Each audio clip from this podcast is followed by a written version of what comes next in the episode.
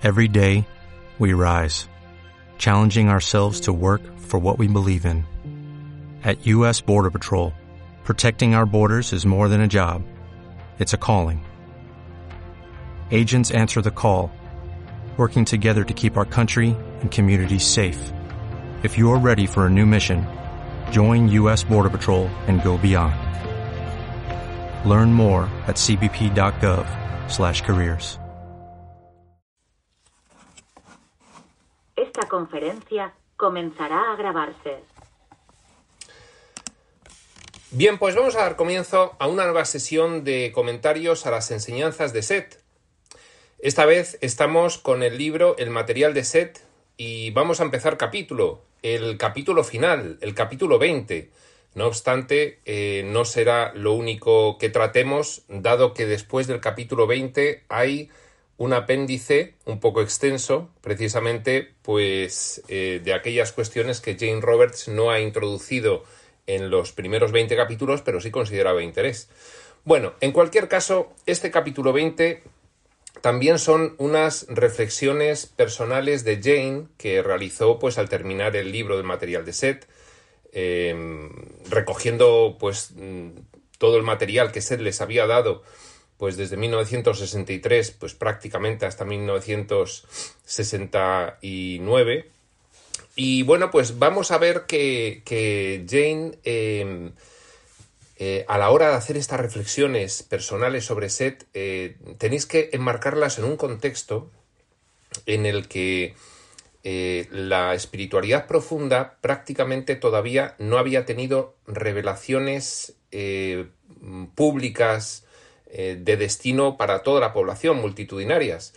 La primera de estas características, pues, eh, fue el libro Durantia, eh, quizás la espiritualidad oriental que empezaba a permear en, Occidente durante todo el siglo XX, eh, quizás pues el Kibalión, pero en realidad la información espiritual hasta ese momento se mantenía en, grupos muy reducidos, muy herméticos, en sociedades secretas, eh, se le denominaba ocultismo, debido precisamente a que se tenían que ocultar, pues, eh, en fin, eh, la sociedad todavía no aceptaba esas cuestiones, bien por la incidencia de las religiones organizadas, bien por la incidencia de del cientifismo materialista que ya desde finales del 19 y principios del 20 pues eh, estaba cambiando bastante la, la, la en fin, eh, la cosmología de, del sistema de pensamiento de la gente.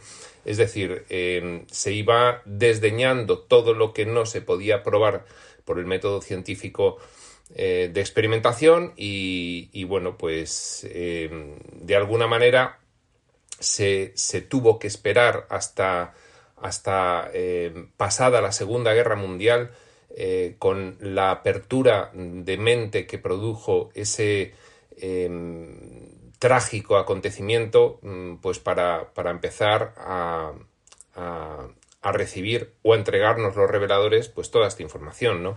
Con lo cual, estas reflexiones de Jane, insisto, hay que enmarcarlas en, en una época en la cual eh, la cuestión de la información espiritual revelada está en sus mm, comienzos. Digo, con vocación de ser recibida em, pues eh, públicamente, multitudinariamente, al alcance de cualquiera y de empezar a publicarse esos libros, ¿no? Con lo cual, estas reflexiones pueden sonar un poco em, contenidas o un poco, em, digamos, diría yo, poniéndose la venda antes que la herida, en lo que dice Jane, con respecto a la aceptación, que sigue siendo poca, pero bueno, es, más que la que había hace em, ocho décadas, cinco, décadas, seis décadas en, en el mundo.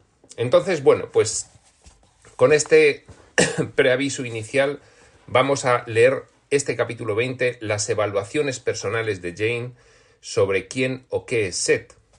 Y dice así, página 259 del libro regular, el material de Seth. Capítulo 20. Evaluaciones personales. Dos puntos. ¿Quién o qué es Set? Como seres humanos que somos, vivimos suspendidos entre la vida y la muerte. Compartimos esto con los animales. Es una condición de, nuestra existencia. Y a día de hoy lo sigue siendo, dado que, aunque la espiritualidad afirma que la muerte física es evitable, la espiritualidad profunda en prácticamente todos sus textos, muy tímidamente, ahora eh, actualmente quizás con menos recato, afirman que la muerte física es evitable, eh, que podría evitarse pues debido a un proceso de ascensión en una sola vida, no obstante sigue siendo eh, algo que en la especie humana actual pues parece que es difícilmente controvertible, ¿no? Es una condición de nuestra existencia, dice Jane. Pero los animales, hasta donde sabemos, no se anticipan a su propia muerte, o se preguntan cuál era su situación antes de su nacimiento. Su presente es el momento actual. Bien, claro, eh, la especie humana, especie inteligente, eh, especie inteligente, única especie inteligente sobre el planeta, en el sentido en el que los humanos son, eh, lógicamente paga un precio por su alta intelectualidad y es pues precisamente el precio de los sinsabores que ocasiona el desarrollo intelectual hasta que éste alcanza cierta madurez. Pues bien, sigue diciendo Jane, nosotros nos percatamos del pasado, presente y futuro, dos puntos, una serie de momentos anudados, según nos parece, uno antes del otro. ¿Qué tal si esta serie es únicamente parte de un presente más grande, un momento más espacioso del que no nos damos cuenta? Se pregunta Jane, ¿qué tal si pudiésemos empezar a imaginar la suspensión de la sucesividad temporal y empezar a pensar en términos de cierta simultaneidad? y de esa forma esquivar la pesada losa que suponen pasado, presente y futuro para nosotros. Existiríamos en esta otra dimensión del tiempo, en ese momento más espacioso que abarcaría, em, pues, temporalmente em, más acontecimientos de los que abarca este vértice de presente que tenemos ahora mismo, este segundo, este segundo, este segundo. Existiríamos en otra dimensión del tiempo. Bien sea que lo supiéramos o no, claro está. Exactamente como nuestro gato existe a las 4 de la tarde en mi reloj sin siquiera entender qué es un reloj. En cierta forma, el gato está más acertado de lo que yo estoy, reflexiona Jane, porque el tiempo del reloj es un artificio y nada tiene que ver con él. Esto recuerda cuando Eckhart Tolle eh, intenta explicar qué es vivir en el ahora y entonces te eh, expone cómo a los animales, eh, si pudieses preguntarles, que les puedes preguntar, que qué hora es, ellos te contestarían, ¿cómo qué hora es? Es ahora, es ahora, con total naturalidad. Pues eso es lo que está diciendo Jane de su gato. Supongamos, como Seth sostiene, que el pasado, presente y futuro sean también artificios, divisiones superpuestas sobre un momento espacioso en el que toda acción es simultánea. Claro, y Jane no va mal desencaminada. No va mal desencaminada, porque de un estudio sistemático de Em, la espiritualidad profunda publicada revelada, se podría deducir que la experiencia humana es un opuesto extremo a lo que es la expresión del espíritu. Con lo cual, si la experiencia humana consiste en una sucesividad de acontecimientos uno detrás de otro, en este segundo, en este segundo, en este segundo, en este segundo, y es un opuesto extremo a la experiencia del espíritu, a la expresión del espíritu, podríamos deducir que el espíritu vive en una simultaneidad infinita de acontecimientos, dado que su mente infinita a diferencia de la limitadísima mente humana, se lo permite. Le permite vivir una infinidad de acontecimientos a la vez. Con lo cual, el espíritu no necesita el tiempo. Luego, el espíritu inventa el tiempo precisamente para poder experimentar la máxima limitación en la operativa de la mente de los personajes que sitúa a explorar el espacio-tiempo. Em, por eso Jane no va desencaminada cuando dice, nos podríamos imaginar un momento más espacioso, más amplio. Pues por ejemplo, vamos a poner eh, el ejemplo de que pudiésemos vivir todos los acontecimientos de una hora entera a la vez eh, y tenerlos en nuestro presente. Bueno, pues ya sería más que los de este segundo y este segundo y este segundo. Eso sería ya un momento más espacioso. ¿Y los de un día? ¿Y los de un año? ¿Y los de una vida entera? ¿Y los de varias vidas a la vez? Como nos dicen los reveladores que es la experiencia de tiempo en otros niveles dimensionales, a esto se está refiriendo Jane a partir de lo que dice Seth. Supongamos, como se lo sostiene, repetimos, que el pasado, presente y futuro sean también artificios, divisiones, divisiones superpuestas sobre un momento espacioso en el que toda acción es simultánea. Físicamente, continúa Jane, solo podemos manejar un número de datos a la vez, en este segundo, en este segundo y en este segundo, puesto que en este respecto somos dependientes de nuestra estructura neurológica. El diseño de cuerpo humano es la manifestación de un diseño de operativa de la mente muy limitado, que es el que entre otras infinitas experiencias, queríamos experimentar. Cada sensación que hemos recibido desde nuestro nacimiento se halla todavía intacta en nuestro subconsciente. Ahí está. Hasta que la hemos desplazado desde una representación inmediata de lo que es esa sensación si hubiese ocurrido hace un segundo, al haber ocurrido hace pues muchos años, la hemos ido relegando a estratos cada vez más lejanos en esa pirámide que constituye nuestro subconsciente, que podríamos también estratificarlo.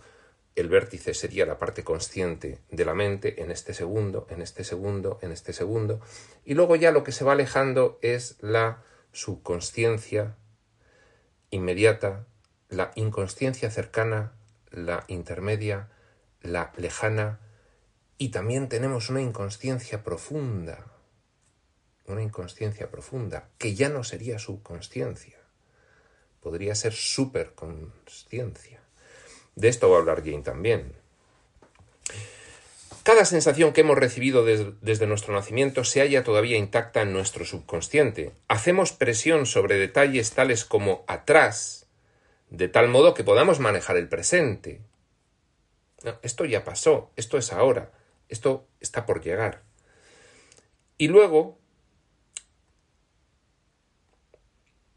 dice, enfocamos nuestra atención sobre cierto grupo de eventos, los presentes. La conciencia sería precisamente el enfoque de la atención sobre un acontecimiento en cada uno de los momentos de la experiencia vital tal cual está diseñada. Enfocamos nuestra atención sobre cierto grupo de eventos, los presentes, y luego los dejamos caer en el subconsciente, donde parecen quedar reprimidos y tornarse distantes si pudiéramos mantener nuestra atención sobre estos sucesos pasados con la misma nitidez que los presentes, apunto yo, y todavía concentrarnos en los presentes simultáneamente, entonces nuestro sentido del tiempo presente se agrandaría inconmensurablemente. Claro, imagínate que tú tienes una perfecta nitidez de recuerdo de todos los parámetros de un acontecimiento vivido en el pasado, de todos. Con lo cual es como si lo estuvieses eh, sintiendo, percibiendo y recibiendo toda sensación de él en este momento presente. Se ampliaría nuestro sentido del tiempo presente inconmensurablemente. ¿Y qué hay respecto al futuro? Quizá consista de eventos ya en existencia en este presente espacioso. Quizás consista en eventos a los que podríamos acceder, pues están sucediendo. Pero nuestro diseño limitativo de operativa de la mente, en el sentido de sucesividad eh, temporal, nos impide acceder a ellos.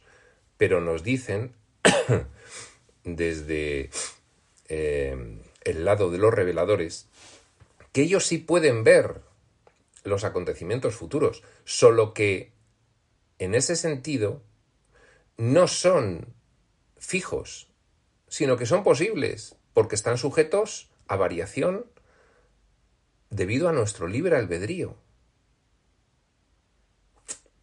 Entonces ven las posibilidades, ven las posibilidades con una distribución de probabilidad, tal cual está el nivel de conciencia de esta persona y su contexto de experiencia, lo más probable es que en el futuro le suceda esto.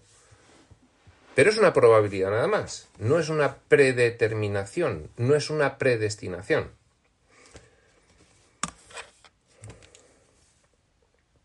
Sucesos a los que hemos decidido convenientemente no enfrentarnos todavía, dice Jane. Lógicamente, porque nuestro diseño de experiencia es la sucesividad. De acuerdo con Seth, los acontecimientos no son concretos en ningún caso, sino plásticos, e inicialmente son siempre mentales. Claro, ahí está la cuestión de que nuestra experiencia física es una proyección a posteriori de una previa representación mental. Y en ese sentido, Jane acierta al recordar que Seth dice son acontecimientos como plásticos, flexibles, y son siempre mentales. algunos de ellos les damos forma de realidades físicas. Algunos de esos acontecimientos mentales luego los introducimos en esta dramatización histórica de la experiencia individual y colectiva de la humanidad. A otros no. Otros se quedan en otra línea temporal, de las infinitas líneas temporales posibles que maneja la conciencia, nos parezca descabellado o no.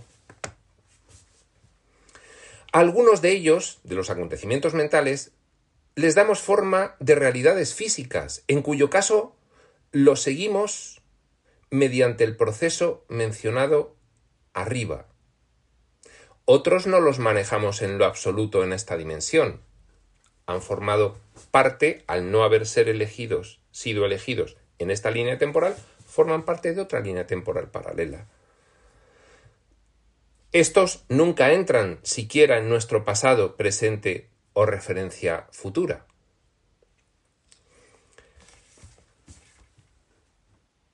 Continúa diciendo Jane esta, última referencia de Jane lo es a todo lo que habla Seth sobre lo que ahora se conoce como los universos paralelos, que él describe como los sistemas eh, probables. A mí me gusta decir sistemas posibles porque la probabilidad eh, implica otra, otra cosa. Los sistemas posibles que la conciencia planificadora está, de hecho, dice Seth, experimentando aunque el personaje situado en cada uno de esos sistemas no tiene ni idea del resto infinito de sistemas que hay, porque todos son acontecimientos mentales de una gran mente infinita que se puede permitir el lujo de planificar infinitas experiencias simultáneas, aunque luego, si quiere explorar la sucesividad, sitúe a personajes a vivir cada una de ellas y cada uno de esos personajes, cada una de esas hojitas del gran árbol de la conciencia planificadora, no tiene noticia de las demás hojitas. Bien. Somos biológicamente incapaces de percibir cualquiera de estos eventos? ¿O tenemos puntos psicológicamente ciegos como mecanismos de defensa para prevenir el vernos sobrecogidos por la realidad como en verdad es? Se pregunta Jane reflexionando. ¿Esto es una limitación cerebral o es una limitación colocada psicológicamente en la personalidad del humano. Ahí podemos aventurarnos a responder.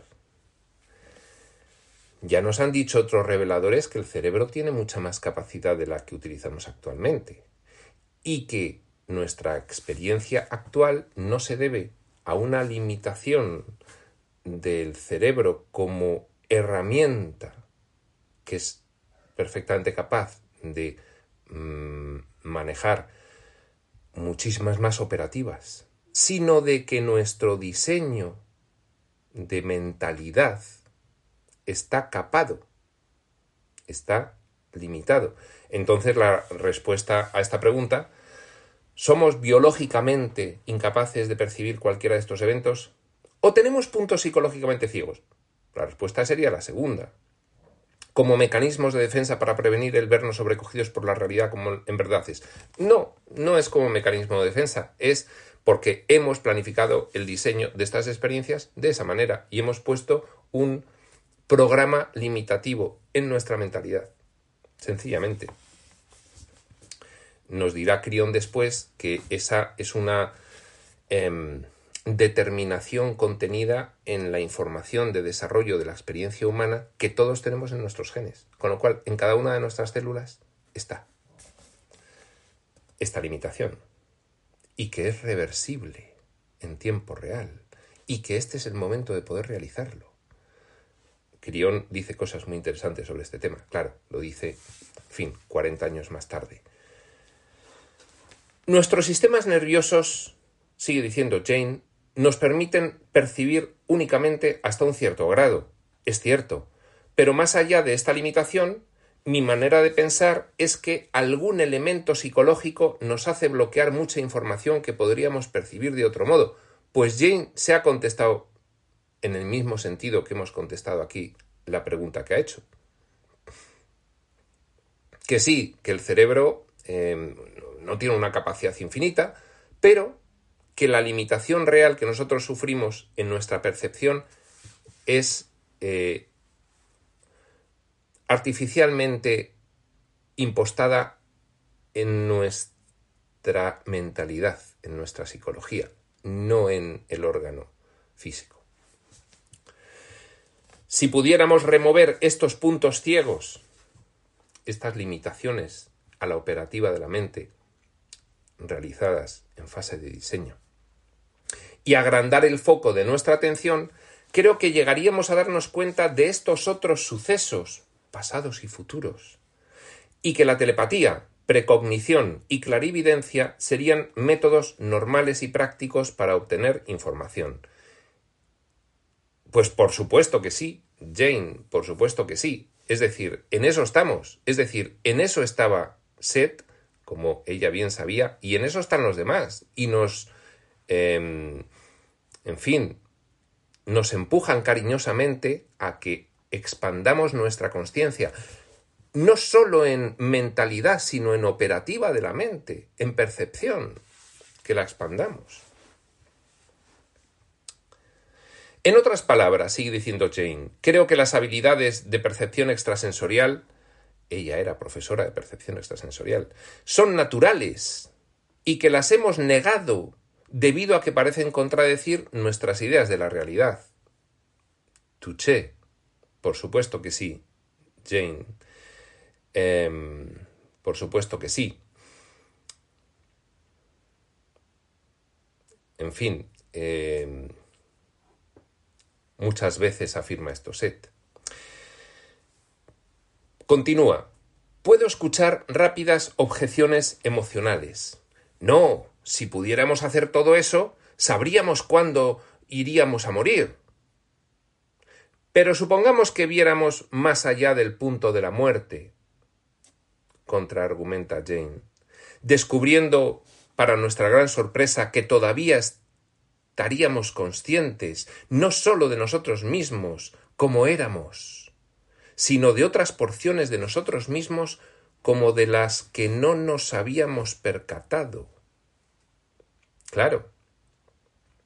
Imaginaos que podéis, debido a la percepción extrasensorial, eh, percibir un futuro más allá de la vida física y recibir información y daros cuenta de que tenéis una experiencia vital más válida, más amplia y más nítida que la humana.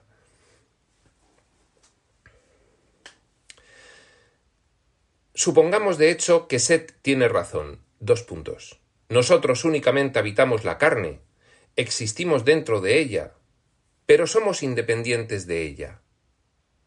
Seres espirituales con experiencias humanas, entre otras infinitas. Nos identificamos con nuestros cuerpos, como ciertamente los psicólogos nos dicen que debemos hacer. El manual de la buena mentalidad egoica, que además desde la espiritualidad no pretende remover. Lo que pasa es que el psicólogo tradicional te dice tienes que poner ambos ojos en la tierra.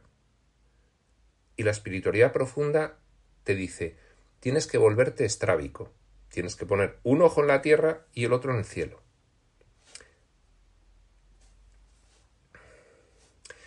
Por eso dice Jane, nos identificamos con nuestros cuerpos, como ciertamente los psicólogos nos dicen que, tenemos, que debemos hacer. Como toda criatura que nace en este mundo, pues acaba haciendo porque recibe machaconamente información desde que tiene uso de razón de que, en fin, eh, la única experiencia tangible es esta y si hubiese otras, pues ya vendrán y ya veremos. Y no tenemos por ahora nada que ver con ellas.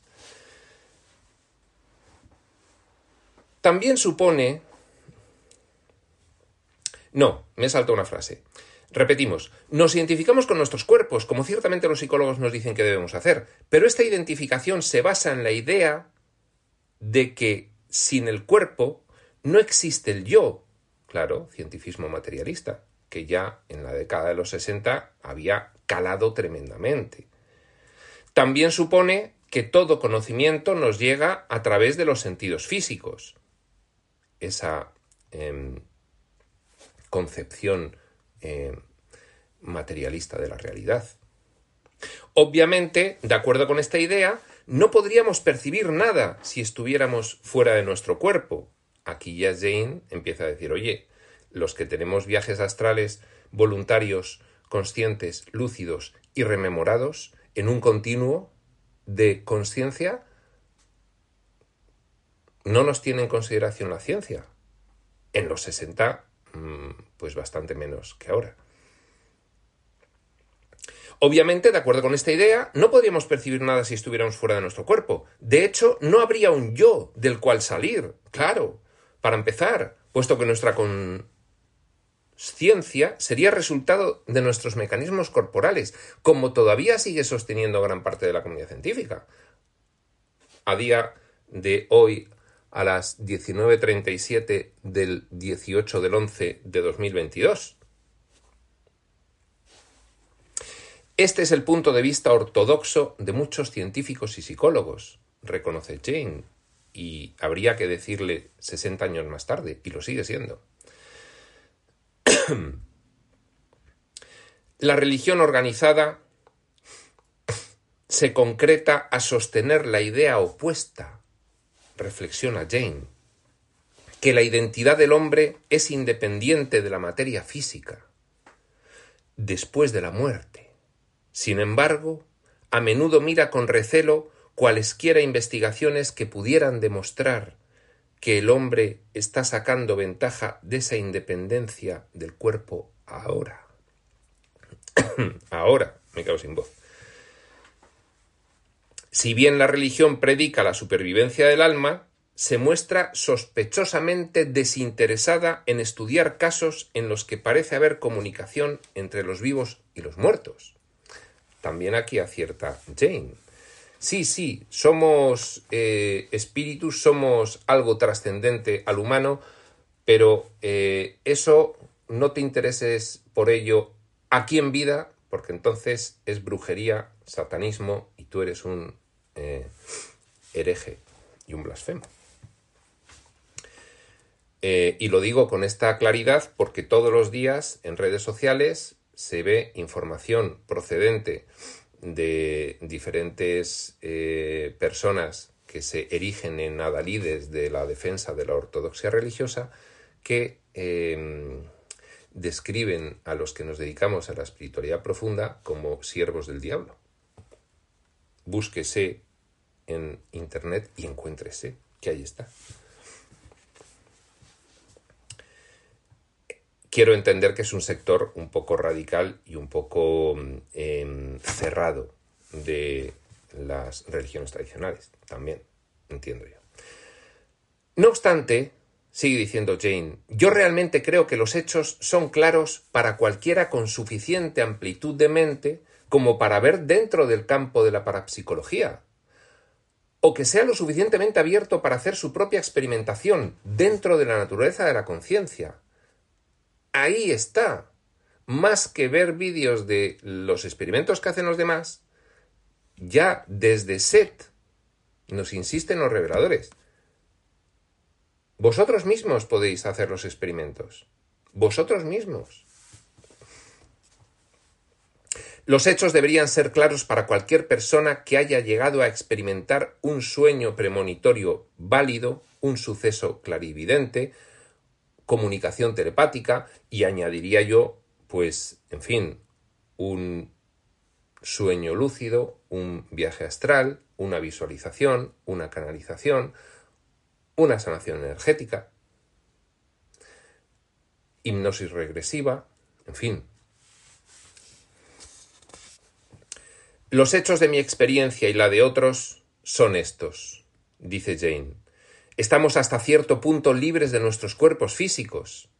Podemos ver, sentir y aprender mientras nuestra conciencia está separada de la forma física. Podemos percibir fragmentos del futuro. No en vano acabamos de ver el capítulo 19 de los sentidos internos. Interesantísimo. Que habla de todo esto tenemos acceso a información que nos llega a través, que no llega a través de los sentidos físicos. Si quisiera hacerlo, la ciencia puede requerir 100 años para aceptar estas ideas. Si quisiera hacerlo. Mientras tanto, estos son todavía hechos. Sí, son hechos constantes de pocas personas en relación a la población total, pero de muchas personas ya. en términos absolutos. La, la, alucinación no se halla involucrada, a menos que yo esté sufriendo una mientras escribo esta página. Bebo mi café y siento una honesta indignación porque algunos limiten nuestras facultades para proteger conceptos limitados. Jane estaba harta de que le dijesen de que eran una alucinada, una volada, y que en realidad lo que tenía era un trueno eh, psicológico. ¿Por qué debíamos dar por sentado que estos conceptos son correctos si contradicen nuestra experiencia? Esos conceptos limitados que em, hace razón eh, defiende la ortodoxia eh, científica.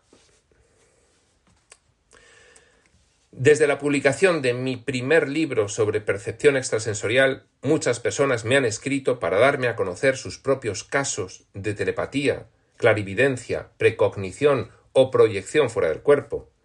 Algunos me han confiado experiencias que han callado hasta sus parientes más cercanos. Esto sigue ocurriendo ahora. Que no hay que callárselo. Que los que estamos en el camino espiritual expreso. Tenemos que empezar a normalizar la espiritualidad, porque es el momento de hacerlo. Hablar de ello con espontaneidad, sin que nosotros mismos hagamos un acontecimiento cuando hablamos de este tema, sino introducirlo en las conversaciones. Y entonces los demás dirán, bueno, pues este está loco, pero esto se empieza a oír y eso va calando. Y muchos de los que lo oyen, en un grupo de diez, pues seguramente la mitad, la mitad, dirán, pues lo que está diciendo esta persona me resuena. Y de hecho he tenido alguna experiencia similar a la que él dice. Y no me parece descabellado hablar en esos términos, porque ahora mismo en todas las conversaciones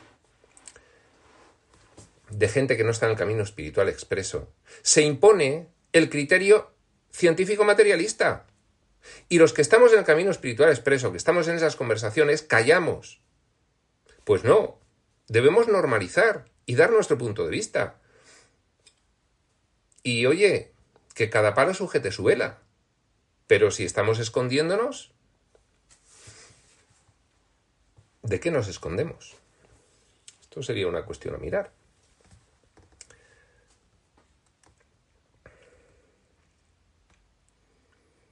Algunos me han confiado experiencias que han callado hasta a sus parientes más cercanos. Sabían que tales cosas no se suponía que ocurrieran y tenían miedo de que un suceso extrasensorial arrojara dudas sobre su propia estabilidad mental o emocional. Pues ya tienen dos cosas que hacer, pensar que, que estás loco y luego dejar de pensarlo. Pero no por eso vamos a estar eternamente silenciando nuestras experiencias y nuestras certezas cuando además sabemos, sabemos lo que son. En fin.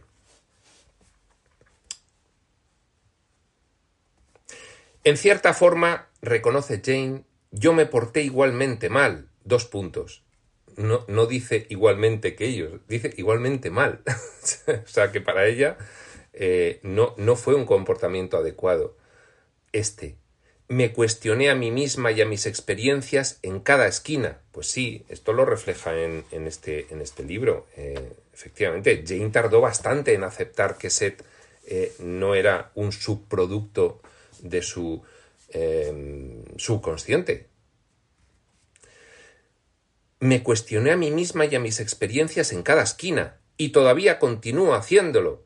Es que Jane no me he fijado, pero Seguramente si le hiciesen un test de enneagrama saldría un 6. Pero por lo menos no permití que conceptos ya pasados de moda dictaran qué porciones de mi propia experiencia podía yo aceptar como reales y qué porciones debería rechazar. Y ahí sí pega Jane un puñetazo en la mesa y dice, a ver, que lo que he vivido lo he vivido. Que nadie me diga que esto han sido, en fin, alucinaciones, porque yo sé lo que he vivido. Eso no me lo van a quitar, por lo menos. Bueno, pues bien.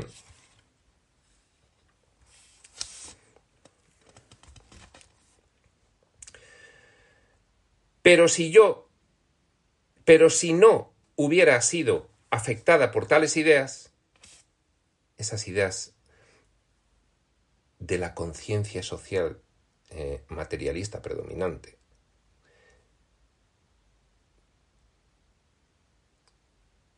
que ahora mismo no se está sosteniendo de forma natural, sino interesada, intencional y artificialmente, por intereses de muchos tipos. Pero si yo no, pero si no hubiera sido afectada por tales ideas, podría haber aceptado mis experiencias psíquicas iniciales más libremente y examinarlas de todo corazón. En vez de ello, particularmente al principio, sigue confesando Jane, yo me sentí tan asombrada como deleitada con cada nuevo progreso. Bueno, por lo menos se iba dando cuenta poco a poco. Estas experiencias me han enseñado esto. Dos puntos. Somos personalidades multidimensionales. Ahora, tú, yo y cualquier otro. Creo que la conciencia se congrega exactamente igual que como lo hacen los átomos y las moléculas, que hay masas de conciencia, del mismo modo que hay masas de materia, y que nosotros somos parte de estas masas o núcleos. lo sepamos o no. árbol de conciencia. Poco sabemos respecto a nuestra propia psicología, y menos aún en lo concerniente a la índole de la conciencia, años 60. Ahora seguimos sabiendo poquísimo, o, quizás en, la psicología tradicional que va por su lado, pues menos todavía. Luego hay una psicología que sí se ha acercado, em, pues, en fin, hacia la espiritualidad, eh, por supuesto, la psicología transpersonal, el enneagrama, todas estas cuestiones, eh, la numerología y astrología psicológicas, en fin. Para aprender más debemos estar dispuestos a examinar nuestra propia conciencia individualmente.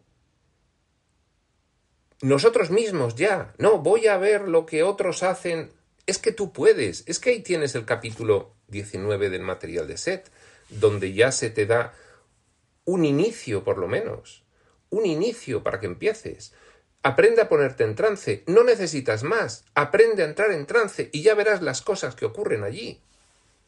No necesitas más. Luego ya te irás informando mm, de eh, eso que te está ocurriendo allí, a ver qué es y qué no es. Pero te basta con 15 minutos para empezar a percibir extrasensorialmente.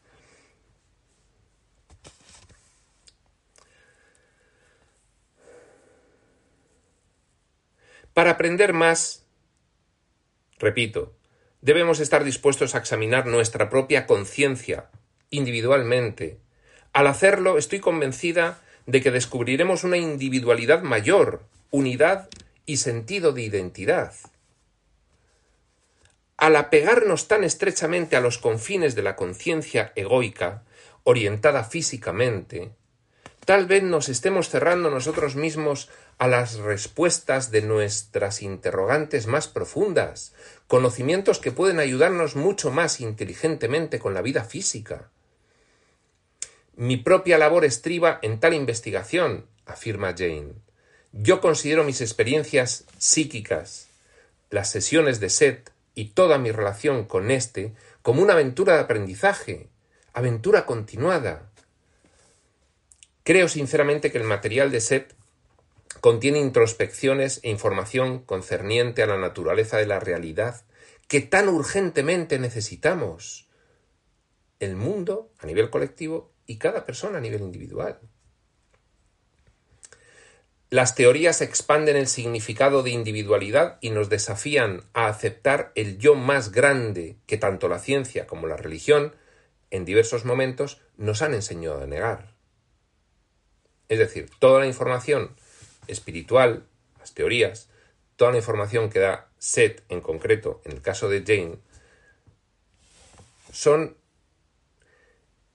ganzúas de liberación de la reja sensorial en la que estamos ahora mismo inmersos, reja sensorial que obedece a una reja psicológica que podemos abrir si vencemos el miedo, sobrenatural y el miedo al qué dirán. Podemos abrir y explorar.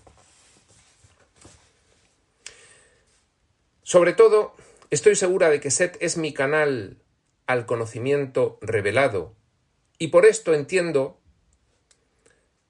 conocimiento que es revelado a las porciones intuitivas del yo, más que descubierto por las facultades del razonamiento.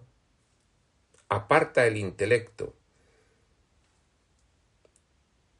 entra en trance y a ver qué ocurre. Tal información revelada es accesible a cada uno de nosotros, según creo, hasta cierto grado, pues lo que cada uno se empeñe.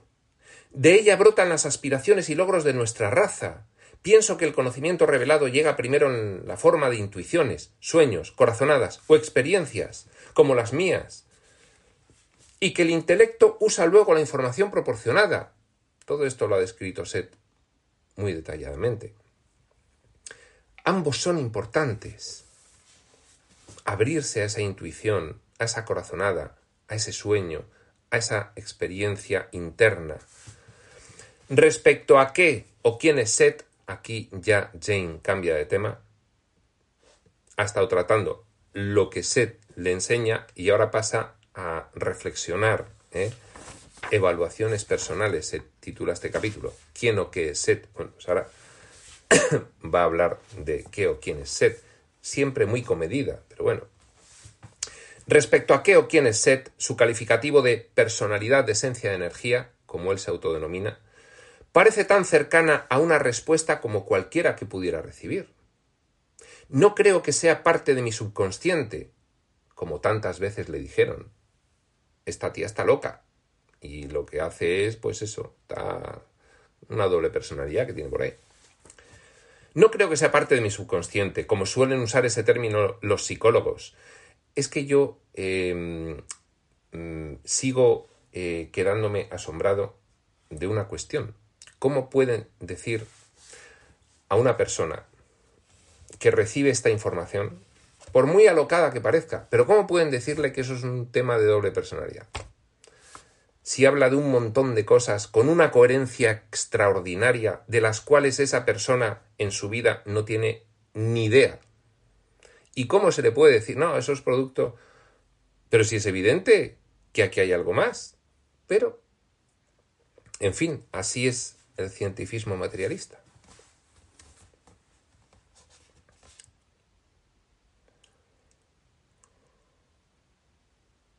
No creo que sea parte de mi subconsciente, como suelen usar ese término los psicólogos, o una personalidad secundaria. Más bien creo que tenemos un supraconsciente que está muy por arriba del yo normal, como el subconsciente está abajo de él, aunque Seth sostiene que no existen los niveles reales del yo el árbol de la conciencia, la estructura leñosa, es una. Otra cosa es que nos sea más sencilla a nosotros distinguir las ramas pequeñas, las medianas, las gordas, el tronco, en fin. Pero es una. La conciencia es la conciencia.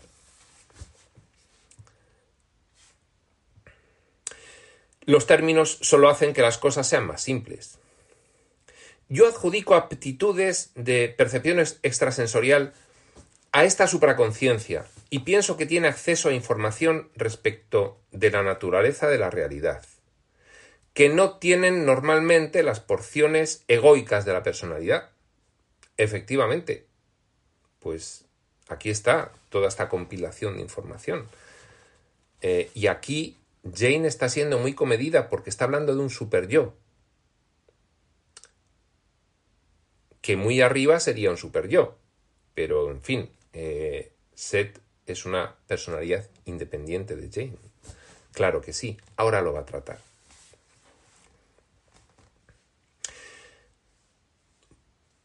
Puede ser que Seth sea la personalidad psicológica de esa extensión supraconsciente de mi yo normal, dice. Puede ser que sea un yo superior suyo. Pues puede ser. Pues puede ser que en algún nodo, en algún nodo de algún alguno de esos niveles em, previos al físico material sean la misma porción de conciencia de la cual sale Seth y de la cual sale Jane. Puede ser, puede ser.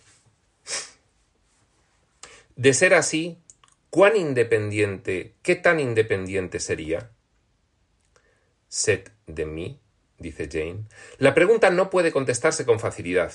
Ciertamente no estaría presente dentro de mi estructura de personalidad como yo la conozco. No creo, por ejemplo, que su presencia fuese revelada por cualquier prueba psicológica de mi propia personalidad. La relación inherente quedaría dentro de foco durante una sesión. Sin embargo, cuando la identidad supraconsciente, solamente cuando la entidad supraconsciente tomara el mando y aquí está jugueteando Jane, en primer lugar, con la idea de que Seth pudiese ser em, de su mismo árbol de conciencia. Em, y aquí surge esa em, especulación que dice, dentro del espacio-tiempo nosotros pertenecemos todos a un mismo tronco de conciencia que penetra de, desde el entorno del espíritu al espacio-tiempo, o desde el entorno del espíritu al espacio-tiempo penetran infinitos troncos de conciencia. Ah, Lo que está claro es que arriba somos una unidad. Eso no solo es por revelación, sino por sentido común. Eh, ahora, que en la exploración espaciotemporal entre un tronco de conciencia solamente o entre en varios de esa unidad, de las individualidades de esa unidad, pues yo la verdad a día de hoy eh, no lo tengo claro. Cambia de tema. Jane, la cuestión del sexo de Seth también se suscita aquí. Para mí al menos las porciones intuitivas de la mayoría de las personalidades parecen tener características femeninas más que masculinas. Para Jane, pues, eh, eh, bueno, se imagina a los extrafísicos más femeninos que masculinos, dice. Si Seth fuera solo mi yo intuitivo superior, esperaría que fuera femenino o que fuera del tipo pseudo-masculino, carácter que tan frecuentemente crean las mujeres escritoras en las novelas románticas. Es decir, eh, un personaje masculino con sensibilidad femenina. ¿eh? Por lo regular, los varones instantáneamente reconocen caracteres trazados de esta manera como exageradamente románticos. Si bien Seth no es abiertamente masculino, eh, lo sería más. En sus acciones y lenguaje es más el tipo de hombre que inventaría otro hombre que el tipo de hombre que crearía una mujer. A los hombres les agrada. Seth aunque es un maestro, tampoco es básicamente el guía espiritual estereotipado. Simplemente es él mismo, lo que puede, después de todo, ser el distintivo de su propia existencia independiente, una personalidad unívoca. Ahí acierta Jane, a mi modo de ver. Su efecto sobre otros es inmediato, aparentemente tiene considerable presencia, reacciona ante otros y se relaciona mucho mejor de lo que yo hago con gente de diversas formas de vida. Como lo demuestran los extractos, no obstante, ha dejado ver claramente que las características por las cuales le conocimos son solamente una porción de su personalidad.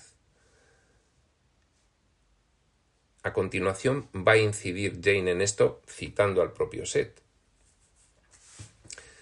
Es decir, que Seth les dice a Jane y a Rob no estáis conociendo todo de mí, estáis conociendo una pequeña parte, que es la que muestro a efectos de esta relación que tenemos. Repetimos, como lo demuestran los extractos, no obstante, Seth ha dejado ver claramente que las características por las cuales le conocimos son solamente una porción de su personalidad y aquellas que él encuentra de más ayuda para atraer nuestra atención y entregar el material. Claro. Rob alguna vez preguntó a Seth si siempre se hallaba accesible a nosotros para una sesión, y la respuesta de Seth demuestra claramente que tenemos más que una simple relación recíproca con él. Yo confío en las respuestas que recibimos y pienso que son declaraciones honestas respecto de una conexión psicológica entre ellos dos complicada. Bueno, y ahora empieza eh, Jane a citar a Seth un poco para revelar eh, eso de quién o qué es Seth respecto de ellos, la relación que han tenido, etc. Nosotros lo vamos a dejar aquí y continuaremos en la siguiente sesión, porque ya llevamos un tiempo prudente como para parar en algún sitio y este es un sitio indicado como para parar. Así que nos quedamos en la página 263 cuando comienza a citar a Seth en la frase de las sesiones 458 de 20 de enero de 1969. A partir de ahí ya son bastantes citas de Seth. Con lo cual, nosotros, sin más y esperando hasta la siguiente sesión, prospector. La conferencia ya no se está grabando. ¿No te encantaría tener 100 dólares extra en tu bolsillo? Haz que un experto bilingüe de TurboTax declare tus impuestos para el 31 de marzo y obtén 100 dólares de vuelta al instante. Porque no importa cuáles hayan sido tus logros del año pasado, TurboTax hace que cuenten. Obtén 100 dólares de vuelta y tus impuestos con 100% de precisión. Solo con Intuit TurboTax. Debes declarar para el 31 de marzo. Crédito solo aplicable al costo de la presentación federal con TurboTax Full Service. Oferta sujeta a cambios o cancelación en cualquier momento.